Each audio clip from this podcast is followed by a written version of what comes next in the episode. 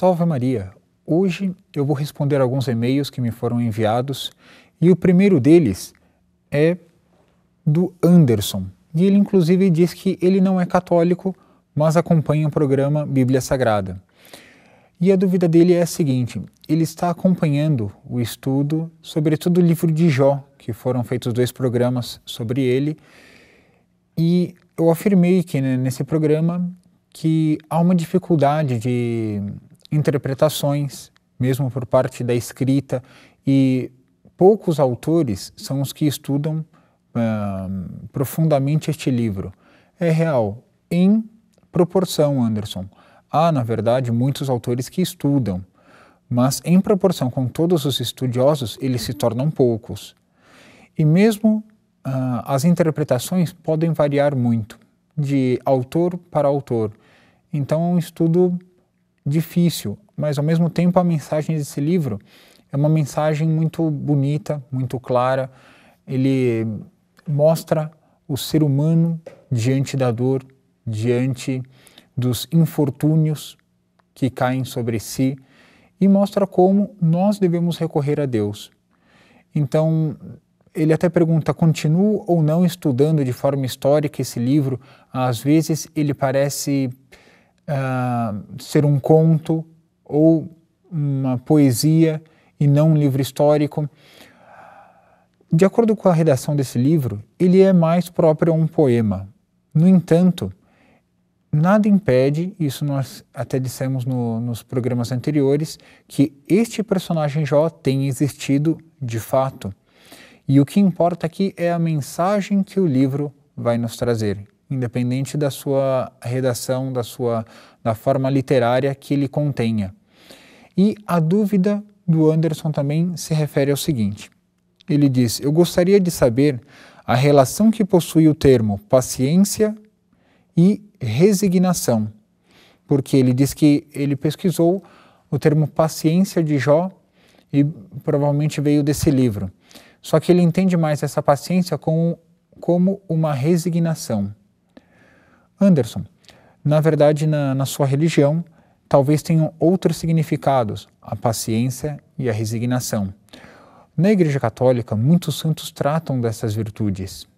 Só que na, vamos responder para você da seguinte forma: vamos usar da etimologia. Vamos ver o significado que essas palavras contêm e, a partir delas, analisar um pouquinho o contexto de Jó. Paciência, ela vem do latim, é uma palavra que quer dizer paciência. E, conforme os dicionários nos trazem, vai dizer o seguinte: tem várias possibilidades, mas eu trago duas em concreto aqui. A primeira delas vai dizer que é uma virtude, portanto, é uma força. Virtude é uma força, uma virtude que consiste em suportar as dores, incômodos, infortúnios, etc. Sem queixas e eles colocam e com resignação. Então, enfrentar suportar dores, incômodos, infortúnios, que é o caso de Jó, com paciência, com, com resignação, inclusive e sem queixas. Só que vem uma outra definição muito curta, mas interessante. É a perseverança tranquila. Então, nós podemos perseverar em uma situação difícil de várias formas. Talvez uma perseverança em meio a um país que está em guerra, nós aqui no Brasil não, não temos essa noção, mas outros países que estiveram ou estão em guerra sabem o que é um bombardeio e perseverando para ver até quando essa situação acaba. Mas é uma perseverança não tão tranquila, diferente de alguém que passa por um infortúnio e espera, tem uma esperança de sair dessa situação. Então ele persevera tranquilamente. Resignação, do latim, também vai significar resignare ou resignare.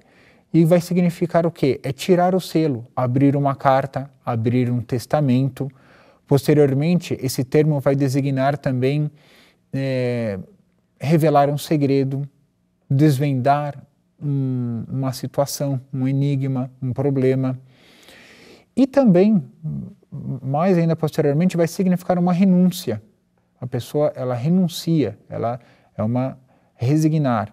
Mas também tem ah, o significado de resignação, de conformar-se com uma situação. Então, no livro de Jó, nós podemos interpretar: Jó, ele estava resignado ou ele estava paciente? Nós podemos interpretar de duas formas diferentes. A paciência, no sentido de que ele espera uma libertação daquela situação que ele está, libertação de seus sofrimentos, de seus infortúnios. Também podemos interpretá-lo como uma resignação, ele está conformado com aquela situação. Ou seja, ele é culpado mesmo ou não é culpado de sua situação? Segundo ele, Jó, ele não era culpado. Ele afirmava sua inocência. Então, nesse sentido, ele estava pouco resignado com a sua situação, pouco conformado. Ele mais tinha, nesse sentido etimológico, mais uma vez eu repito, ele tinha mais paciência, ele esperava uma. É, uma cura, ele esperava uma solução para o seu caso. Não tanto conformado com a sua situação, mas esperando uma mudança para a sua situação. Então, nesse sentido que nós estamos dizendo mais uma vez, da forma etimológica, não tanto é, uma interpretação dos dois termos que vão ter outras interpretações, mas etimologicamente poderia se aplicar mais pelo lado da paciência nada impede também de compreender como uma resignação de acordo com um ponto de vista. Então, essa é a explicação que eu dou mais etimológica do que doutrinária para você, Anderson. Outro e-mail que eu trago aqui é do Dácio José da Silva. E ele faz duas citações. A primeira, ele vai dizer que São Pedro, no Evangelho de São Mateus, ele anda sobre as águas e afunda e nosso Senhor Jesus Cristo toma pela mão e faz com que ele saia das águas. Por outro lado, ele também cita o Evangelho de São João que São Pedro saltou na água e foi em direção ao nosso Senhor Jesus Cristo quando o avistou, em ocasiões diferentes, é claro isso. E a proposta dele é o quê? São Pedro sabia ou não sabia nadar? E agora? São Pedro sabia ou não sabia nadar? No primeiro caso ele afunda e no segundo ele nada. Bem, ele já dá alguns elementos como resposta. O próprio Dácio ele vai dizer que São Pedro era pescador. Logo, um pescador que vive numa região é, marítima, uma região com águas, é natural, ele, ele sabe nadar. Mas por que São Pedro afunda? Então agora eu vou passar a ler o trecho do Evangelho de São Mateus, que se encaixa no capítulo 14, que fala esse episódio que São Pedro caminhou sobre as águas. Então acompanhe-me nesses versículos. Logo em seguida, Jesus mandou que os discípulos entrassem no barco e fossem adiante dele para o outro lado do mar, enquanto ele despediria as multidões. Depois de despedi-las, subiu à montanha a sós para orar. Anoiteceu e Jesus continuava lá sozinho. O barco, entretanto, já longe da terra, era atormentado pelas ondas, pois o vento era contrário. Nas últimas horas da noite, Jesus veio até os discípulos andando sobre o mar. Quando os discípulos o viram andando sobre o mar, ficaram apavorados e disseram: é um fantasma. E gritaram de medo. Mas Jesus logo lhes falou: Coragem, sou eu. Não tenhais medo. Então Pedro lhe disse: Senhor, se és tu, manda-me ir ao teu encontro caminhando sobre a água. Ele respondeu: Vem. Pedro desceu do barco e começou a andar sobre a água em direção a Jesus. Mas sentindo o vento, ficou com medo e, começando a afundar, gritou: Senhor, salva-me!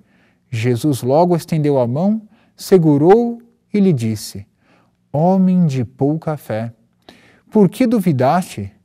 Assim que subiram no barco, o vento cessou. Os que estavam no barco ajoelharam-se diante dele, dizendo: Verdadeiramente tu és o Filho de Deus. Então, Dácio, nós temos uma situação. O mar, ele já tinha sido, já tinha ficado tempestuoso contra o barco dos apóstolos no capítulo 8 de São Mateus. E Nosso Senhor dormia dentro da barca e, quando os discípulos acordaram, ele ordenou e o vento e o mar se acalmaram. Aqui não, Nosso Senhor está fora do barco. Ele tinha feito a primeira multiplicação dos pães, subiu na montanha para orar e os discípulos foram adiante. Isso no lago de Genezaré, ou se quiserem, lago de Tiberíades, que é o mar da Galileia. Nós podemos interpretar essa cena de duas formas: natural e sobrenatural. Naturalmente, imaginemos, de acordo com o relato bíblico, Nosso Senhor caminhando nas últimas horas da noite, ou seja, aqui vai, vai ser entre as três e as seis da manhã, Nosso Senhor caminhando sobre as águas, um mar tempestuoso, que não é o mesmo que um mar é, calmo, um mar em bonança. Aqui não, aqui nós estamos numa borrasca, estamos dentro de uma tempestade. É diferente, já são situações diferentes. Nosso Senhor vai, São Pedro pede, Nosso Senhor concede-lhe a graça, ele vai andando até Nosso Senhor, sente o vento, ele fica com medo, começa a afundar, pede ajuda de Nosso Senhor. Esse é o, o, lado natural que nós estamos aqui. Mas vamos analisar uma coisa. São Pedro, ele não estava com medo da água. Segundo o relato bíblico, ele ficou com medo do vento. E estando com medo do vento, começou a afundar. E estendeu e pediu ajuda para nosso Senhor Jesus Cristo. E nosso Senhor não fez como da primeira vez que ele estava dentro da barca, que pediu para o vento se acalmar e o mar também, e tudo ficou sereno. Não. Nosso Senhor o que fez dessa vez? De vez mandar tudo se acalmar, ele estendeu a mão e tomou a mão de São Pedro e o tirou daquela situação. Então nós vemos que aqui nosso Senhor Jesus Cristo quer dar um ensinamento para os apóstolos, sobretudo para São Pedro, que é o primeiro papa, será o primeiro papa. Então, o que que nosso Senhor ele quer transmitir?